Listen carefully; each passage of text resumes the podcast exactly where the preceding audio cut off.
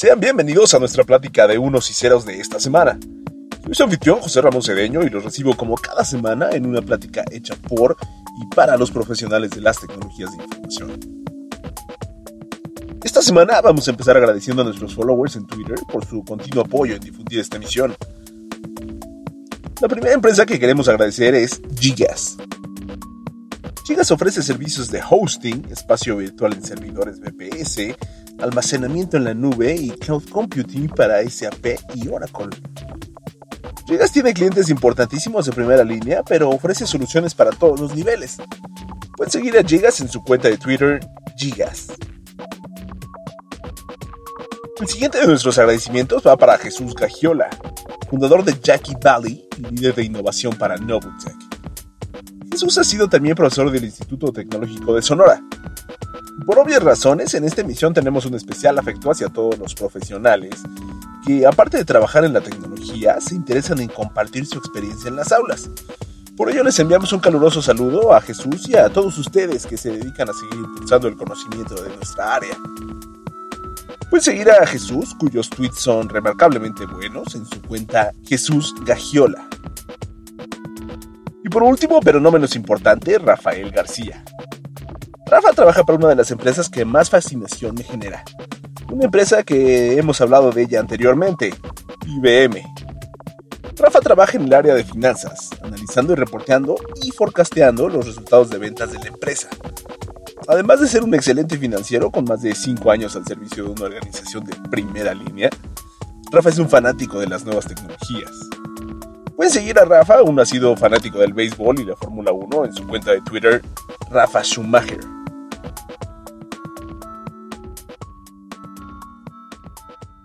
Ahora continuemos con el buzzword de esta semana. Buzzword. Esta semana el buzzword es Scrum. Scrum es una metodología de desarrollo de software que se adscribe al mundo de las metodologías ágiles o agile. Entre otras del mismo estilo están Crystal, Extreme Programming, Lean, Feature Driven y Dynamic Systems. Las metodologías ágiles se han convertido en más que un modo de trabajo. Ahora son una completa filosofía. Son una visión holística de la forma de hacer las cosas y manejar tus proyectos. Incluso se han arraigado tanto que han empezado a crear otras tendencias, por ejemplo DevOps, de la cual hablaremos más adelante. Pero bueno, vamos a identificar de dónde viene la palabra Scrum para entender un poco más de su trasfondo. Scrum viene del rugby, donde para iniciar las acciones se juntan todos los jugadores en un círculo, todos con sus cabezas juntas y sus brazos unidos tratando de tomar el control del balón.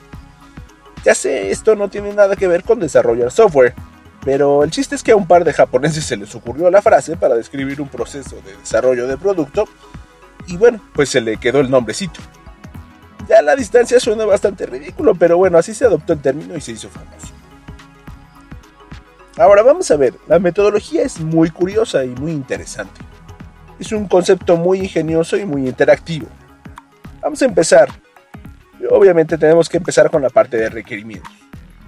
Todo el proceso de desarrollo, ya que ya conocemos la necesidad del cliente, empieza como en casi todos los modelos. Esto es decir, con los requerimientos de una funcionalidad. En esta metodología en específico, en Scrum, los casos de uso, que conocemos en otras metodologías, se le conoce como historias de usuario. Estas historias de usuario son descripciones muy simplificadas de un requerimiento, a diferencia de otros métodos, en Scrum no se usan los casos de uso del pasado, por ser considerados anticuados. Es cuestionable si debemos o no debemos hacer un modelado UML dentro de un proyecto de Scrum. Para algunos eh, dicen que es apropiado, pero hay quien dice que no es necesario y que es un desperdicio hacerlo.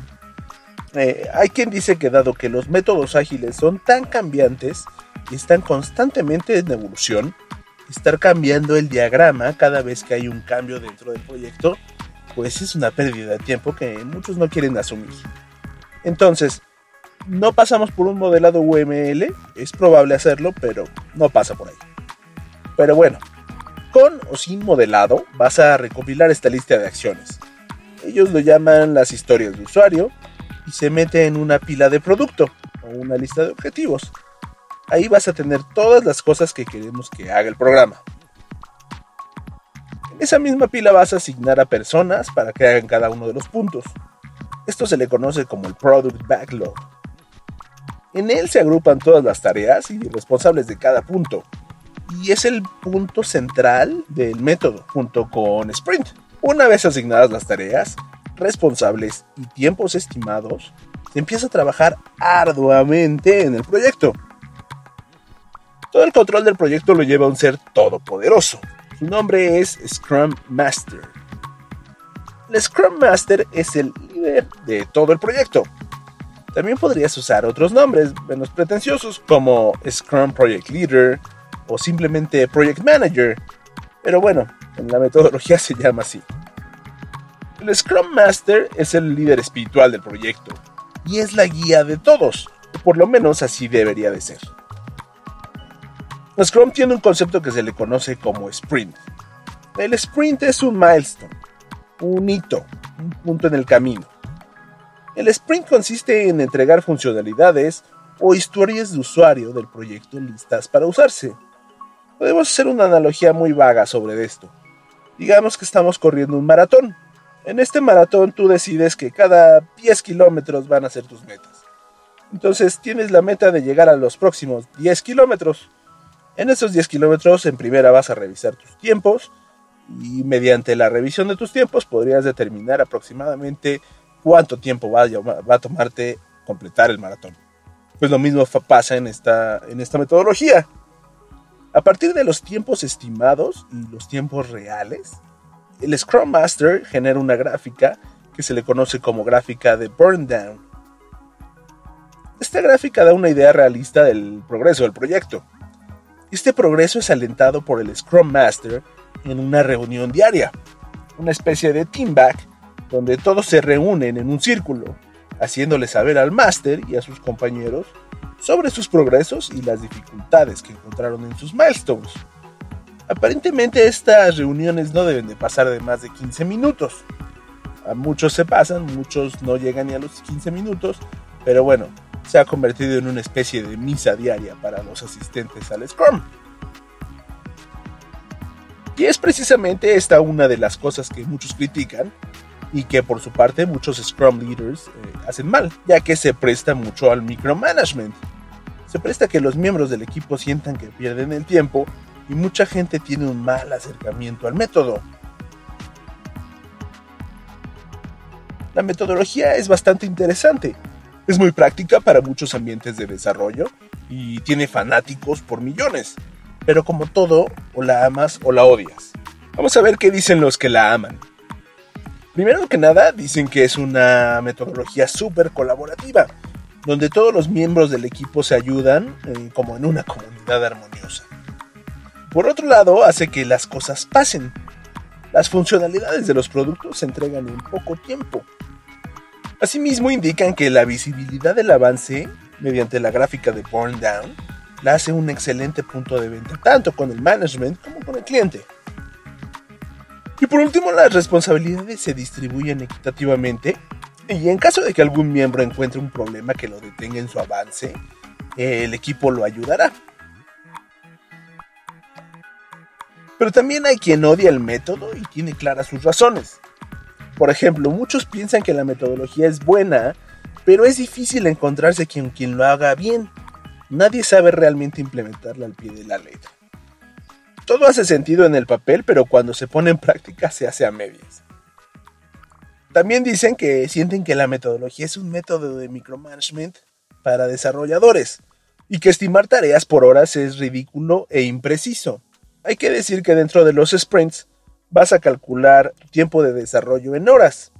Y obviamente cuando tienes funcionalidades muy grandes que te van a tomar dos o tres días, vas a segmentar esas partes de desarrollo en partes más pequeñas que se asignan a las personas. Muchos de los que dicen que es difícil estimar más o menos cuánto te va a tomar una funcionalidad deslegitimiza el valor de la gráfica de Burndown. Muchos también indican que las reuniones de sprint son pérdidas de tiempo que no contribuyen al desarrollo del proyecto y que el Scrum Master no es mucho más que un administrador del tiempo de otros. En un artículo extremadamente bien escrito, hecho por Michael O. George, expone muy bien algunos de los puntos débiles de Scrum. Dice que Scrum en su aplicación más pura es como el socialismo fallido. Solo hay dos clases sociales, la clase privilegiada, que está integrada por el Scrum Master y el Management. Y por el otro lado está la clase obrera, es decir, los desarrolladores. Y como en el socialismo mal aplicado, la pobreza se distribuye igual para todos. Entonces, niveles senior de programación son equiparados con los niveles inferiores. Esto le da mayor poder a los niveles de administración para decidir el desarrollo del proyecto, pero le da menos poder a los ingenieros para realizar su trabajo. Asimismo, George eh, dice que se promueve una cultura cortoplacista en las organizaciones. Él afirma que los métodos ágiles son perfectos para pequeñas consultoras que dependen enteramente de un producto o de un proyecto para subsistir. La naturaleza propia de la metodología hace que solo veamos dos semanas en el futuro de nuestro desarrollo y no promueve una visión a largo plazo, porque estas pequeñas consultoras realmente no saben si existirán a largo plazo. En el lado personal, George piensa que las metodologías ágiles no son una buena manera de llevar nuestras carreras, especialmente para los desarrolladores. Trabajar en muchas user stories difícilmente avanza la carrera de las personas. Simplemente es como ser un despachador de código. Los sprints de corto plazo no ayudan a que los desarrolladores junior vean a largo plazo y mejoren sus habilidades de management para moverse verticalmente. Desde mi punto de vista, los equipos y la metodología Scrum y muchas metodologías ágiles son muy buenas en ciertos desarrollos, pero creo que propicia un alto rate de rotación de personal, ya que se atacan los user stories urgentes en el momento y se descarta a los programadores rápidamente. Esto afecta la carrera de los desarrolladores, pero bueno, lo mismo se puede decir de tantos otros ambientes. Los profesionales de programación son vistos como piezas intercambiables de Lego. En la siguiente edición de este programa vamos a tener una entrevista con un desarrollador web, quien podrá platicarnos más sobre esta tendencia observada desde su de vista. Entonces, para cerrar el buzzword de esta semana, vamos a decir que Scrum es una metodología de desarrollo que ataca los proyectos rápidamente mediante el uso y seguimiento de tareas definidas y estimadas en tiempo para entregar funcionalidades a corto plazo. Esto fue Buzzword. Antes de entrar en nuestro tema de la semana, quisiera agradecer a la gente de Alestra, un importante proveedor de servicios de TI en México. Alestra ha hecho importantes inversiones en su infraestructura para ofrecer una gran cantidad de servicios en la nube. Cuentan con cuatro centros de datos para prestar servicios de comunicación unificadas, MPLS, almacenamiento para DRP y nubes privadas y públicas, y también de virtualización. Su centro de datos en Querétaro es uno de los más avanzados de Latinoamérica, con más de 3.000 metros cuadrados de piso blanco. Lestra nos invitó a su centro experto en la Ciudad de México una plática con HP Enterprise, la rama empresarial de HP, para una plática sobre la unión de HPE y Simplivity, en lo que ahora comercializan como sus soluciones hiperconvergentes. Simplivity provee opciones de hiperconvergencia, creando en una sola caja un servidor de virtualización, una solución de almacenamiento de alta demanda y eliminando otros appliances del server room, como pueden ser los cloud gateways y los switches de almacenamiento. Simplivity casualmente no ofrecía su software para servidores HP, quienes han querido entrar al mundo de la hiperconvergencia por algunos años, aún sin mucho éxito. Así es que la compra de Simplivity les abre las puertas a este mercado. En la plática nos revelaron su nueva opción llamada HP Simplivity 380 with OmniStack. Está basado en su caballo de batalla, el, el ProLiant DL380 con OmniStack, el software de Simplivity, que hace la virtualización, el manejo del storage, el backup y la deduplicación.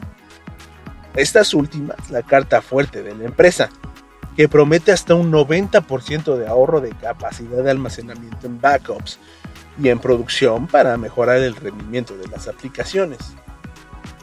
Con este nuevo appliance, HPE agrega opciones a su oferta de virtualización. Ya contaban con su solución hiperconvergente para Microsoft Azure llamada Hyperconverged 250 for Microsoft CPS y contaba con el Hyperconverged 380 con la potencia de VMware. Así que HPE busca posicionarse fuerte en el mundo de la hiperconvergencia, sabiendo que el mercado de servidores va en caída y los microservicios y containers van para arriba. El mercado de hiperconvergencia se perfila a tener un valor de más de 12 mil millones de dólares para el año 2022. Con la compra de SimpliVity, HPE apuesta este mercado para capitalizar esta oportunidad de negocio. Pero para nosotros, los que implementamos estos servicios, nos da mayores opciones en una sola caja. Esto reduce requerimientos de energía, ahorra espacio en rack, elimina appliances y facilita su administración y mantenimiento.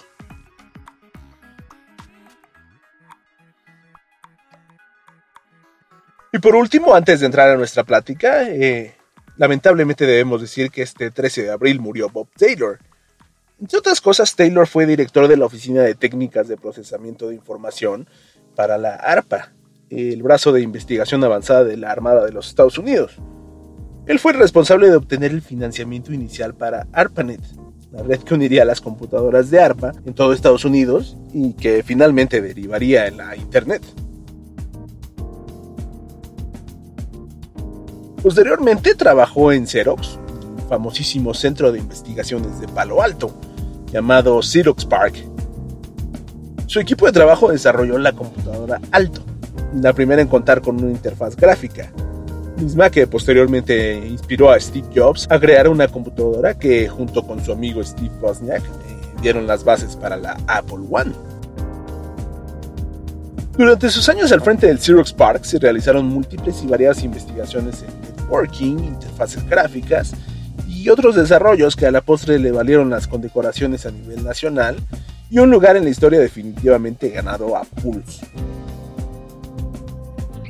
Hoy por hoy tenemos estas superestrellas de la tecnología, tenemos a los Larry Page, a los Elon Musk, a los Bill Gates y hasta los Zuckerberg, eh, todos con historias sorprendentes que han capitalizado éxitos inspiradores pero no podemos dejar en el olvido a los pioneros, aquellos que de la nada empezaron a imaginar el futuro. Bob Taylor es uno de estos pioneros, una verdadera superestrella. Que descanse en paz Robert Taylor. Y ahora sí, entremos a nuestra plática de unos y ceros.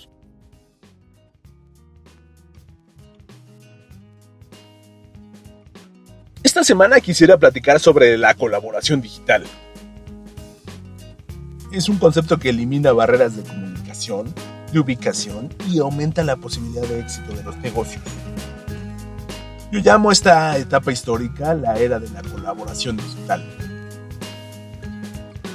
Esta era es el resultado de todos los desarrollos en software y telecomunicaciones de los últimos 20 años y es un concepto sin el cual no podríamos pensar en muchas industrias. No existe una definición exacta de qué es una aplicación de colaboración digital, ya que puede ser un chat, puede ser un software de administración de proyectos, puede ser la red interna de colaboración o intranet, o hasta el mismísimo y odiado correo electrónico. Lo que sí queda bien definido son sus objetivos. Conectar a miembros de una organización para cumplir un objetivo conjunto mediante el uso de tecnologías que reduzcan la presencia física de los miembros y mejoren el flujo de la información para obtener mejores resultados. Hace 20 años la colaboración entre equipos de trabajo se realizaba mediante los métodos más tradicionales, llamadas telefónicas, faxes, correos electrónicos y la mensajería física. Ninguno de estos métodos pues, realmente ha muerto. No es como que nacieron los medios digitales y los antiguos dejaron de existir pero jamás habíamos tenido una colaboración tan inmediata, tan transparente y tan efectiva como ahora. Una de las ventajas de tener tanto tiempo en este negocio de la tecnología de información es que tengo la perspectiva de ver cómo ha mejorado el mundo con la implementación de nuevas y mejoradas herramientas. El mundo de la colaboración es un ejemplo claro de esta mejora continua. Estas herramientas no son solamente convenientes para reducir costos en las empresas, son soluciones completas que mejoran la productividad de nuestras organizaciones de la manera más variopinta las hay para todos los tamaños de empresas. El mercado del software de colaboración es enorme. Para 2015, el sitio Apps Around the World reportó que el tamaño del mercado de las aplicaciones de colaboración fue de más de 7 mil millones de dólares. Ahora quisiera dar un vistazo a varias herramientas de colaboración, desde las más grandes y capaces de soportar el uso de organizaciones gigantescas, hasta las más pequeñas que soportan bien la operación de los mercados SMB. Cabe destacar que todas estas herramientas las he utilizado en uno u otro momento y es por ello que me animo a dar mis impresiones acerca de ellos. Así es que vamos a empezar con el líder. El líder en colaboración es Microsoft cuentan con herramientas de colaboración integradas en su suite Office, y por supuesto llevan años haciendo esto. De hecho, uno de los primeros sistemas colaborativos en los que puse mis manos fue precisamente en un servidor de SharePoint. SharePoint es la herramienta integral de colaboración de Microsoft más completa e integrada al 100% con Office. La gran ventaja que tiene Microsoft sobre otras plataformas es que Office es una suite de programas que se compra como el papel higiénico en una oficina no hay forma de no tenerlo.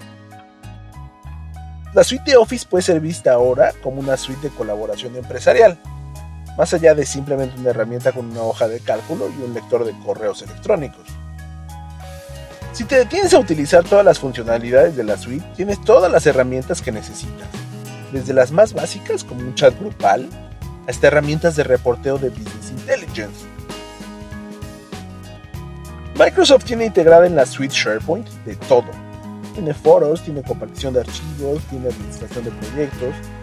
Y una vez bien integrado en un ambiente completamente Microsoft, es decir, un ecosistema completo con Active Directory, un servidor Exchange Server, eh, una Skype for Businesses y toda la gama de aplicaciones de Microsoft, tienes un monstruazo capaz de manejar proyectos para organizaciones que van desde unos cuantos empleados miles de ellos. SharePoint es una herramienta increíble con multitud de funciones y lo más importante es que se acopla a todas las herramientas de Office. Esto no es poca cosa, de hecho es su mayor funcionalidad. Podemos decir que con una base de usuarios de más de 1200 millones, es difícil dejar de lado este pequeño punto. Conforme ha pasado el tiempo, Microsoft ha ido subiendo más servicios a su poderosa nube. En este caso, si eres un abonado de Office 365, ya ni siquiera necesitas tener un servidor on-premises para tener la funcionalidad de SharePoint. Es más, puedes tener tu propio servidor Exchange en la nube de Microsoft, sin desembolsar un solo peso de fierros. Mi principal problema con la suite de Microsoft, y esto va para prácticamente todas las aplicaciones de Microsoft Office, es que no hay suficiente capacitación en línea fácil de digerir para los usuarios. SharePoint es como una caja de herramientas que tiene de todo, pero muchas de esas herramientas están apiladas hasta abajo de la caja y muchas funcionalidades se quedan enterradas en su multitud de menús. Lo mismo pasa con Word, con Excel y con PowerPoint. Hay tanto que puedes hacer y no lo haces, no porque la herramienta no lo tenga, sino porque jamás pensaste que lo tuviera de fábrica. Otro gran problema es uno que debería de ser fácil de arreglar. SharePoint necesita un motor de búsqueda mucho más potente. De poco te sirve tener una herramienta poderosa para almacenar y compartir información si al final te es difícil llegar a ella. Es como el Internet en sus días antes de Yahoo. Buscar era complicado y poco confiable. Pero aún a pesar de ello, SharePoint es una excelente herramienta. ¿Para quién es SharePoint? Prácticamente yo diría que para todos.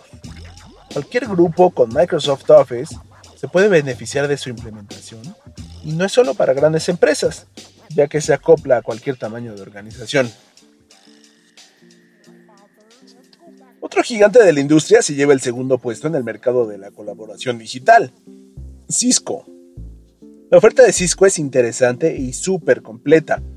Y no dudo que todos ustedes en algún momento han entrado a una conferencia utilizando Webex. Webex es una herramienta tremenda para realizar reuniones donde tienes que mostrar una pantalla, pero también tiene la herramienta de chat. Aunados funcionan de manera increíble, pudiendo generar una compartición de pantalla instantáneamente. Pero sería terrible encasillar la oferta de colaboración de Cisco solo a Webex y a su plataforma Spark. Y lo mejor de Cisco es que no solo tiene una aplicación, ha generado un ecosistema completo de colaboración que empieza por el ya mencionado Spark, una aplicación de mensajería instantánea. En el lado del hardware está la esperada calidad de Cisco con el Cisco Unified Communications Manager. La solución completa de telecomunicaciones, no solo en sitio, sino para fuera de la oficina, con soluciones de videollamada y un sinfín de posibilidades para mantener a tu equipo conectado. Los equipos telefónicos de Cisco son 100% IP y les dan funcionalidades que sobrepasan cualquier expectativa. Y por supuesto, los equipos de videoconferencia son geniales. Estos videoteléfonos son lo que habíamos visto en la ciencia ficción de los años 50, solo que mejor. Cisco también te ofrece Jabber, una herramienta de mensajería instantánea que es el líder en implementaciones en los últimos años. Dentro de sus principales fuertes es que es segura, es integral y es multiplataforma. Así es que puedes estar conectado a tu sesión en cualquier lugar. Digamos que es el WhatsApp del mundo empresarial. ¿Para quién son las soluciones de Cisco? Me temo que se limitan a aquellas empresas que quieran vivir la experiencia Cisco por completo. Vivir la experiencia Cisco es como vivir en el futuro, pero la calidad tiene su precio y es un precio alto, pero realmente vale lo que cuesta. Cisco está tratando de atraer usuarios a sus herramientas Spark, haciendo planes de bajo costo en modelo de suscripción mensual y sin instalaciones on-premises. También puedes contar con su servicio de WebEx por mes y para el número de asistentes que desees en tus reuniones. Y ya que hablamos de webinars, hay que mencionar a un añejo competidor de este mercado, Citrix en especial a su aplicación GoToMeeting.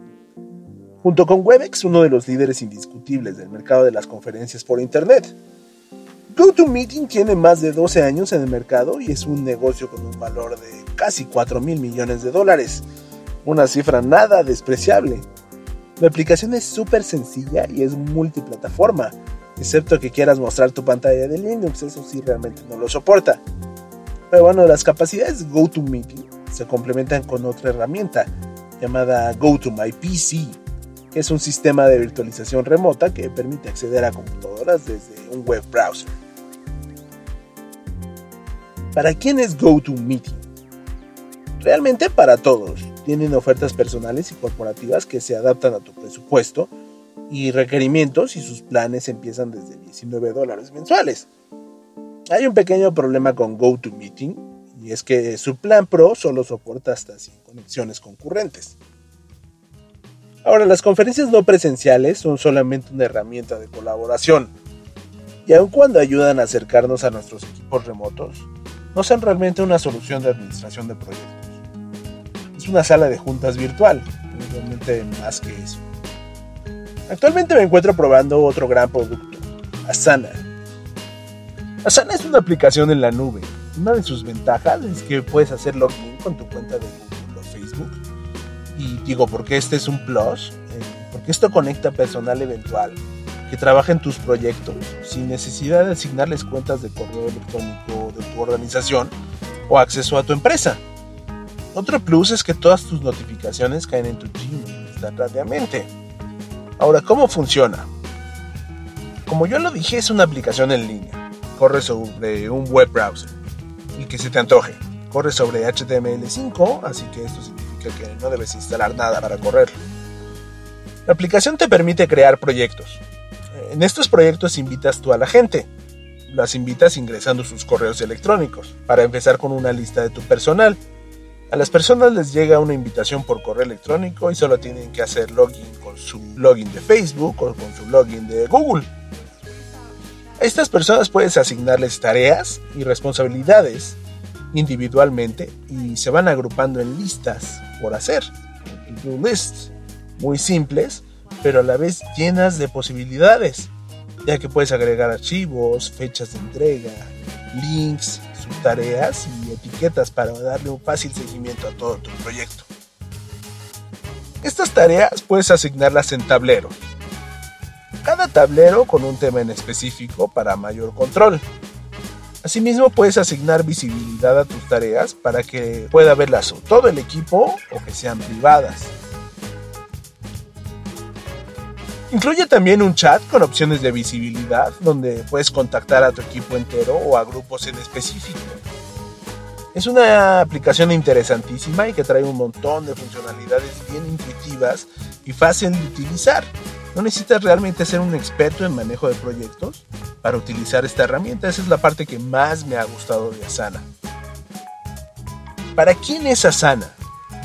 Asana es genial en equipos de outsourcing que solo requieren visibilidad por proyecto. Es una excelente opción para programadores y desarrolladores trabajando en proyectos a distancia y sirve perfecto para compartir avances y documentos. Como todos los programas en la nube es multiplataforma y puedes correrlo en cualquier browser de cualquier dispositivo. Y por supuesto puedes acceder mediante su app gratuita de iOS o de Android. Los costos son súper accesibles. Si quieres empezar a usarlo, puedes empezar en el nivel gratuito, que te permite manejar hasta 15 miembros en tus equipos. Ya, si te vuelves adicto a la aplicación, puedes pagar los 10 dólares mensuales para elaborar sin límite de miembros y crear un número ilimitado de dashboards. Pero no se queda ahí, puedes contratar la versión empresarial que incluye todo esto y mucho más. Asana se viene fuerte y no dudo que en unos años sea comprada por una gran corporación. Y aún me falta por platicarles de tantas otras aplicaciones como puede ser el añejísimo IBM SameTime, el Live Look de Oracle, el famosísimo Dropbox y por supuesto Google Apps y Hangouts. Pero por el momento hemos cubierto algunos de los mejores, eh, algunos de los más famosos y evidentemente varios de los que yo he probado. Así es que en futuros programas prometo platicarles de las experiencias de usuario y los retos de implementar cada una de estas herramientas ya que afortunadamente he tenido experiencia con todas ellas y puedo compartirles cómo me ha ido desde la perspectiva de implementación y soporte. Pero ahora es momento de despedir esta plática. Les agradezco su compañía y seguimiento y les recuerdo que nos pueden contactar a través de nuestras cuentas en Facebook y Twitter como de unos y ceros y visitar nuestra página de internet en www.deunosycerospodcast.wordpress.com. Por esta semana, esta ha sido nuestra plática de unos y ceros. Mi nombre es José Ramón Cedeño y los estaré esperando la próxima semana en el podcast hecho por y para los profesionales de las tecnologías de información.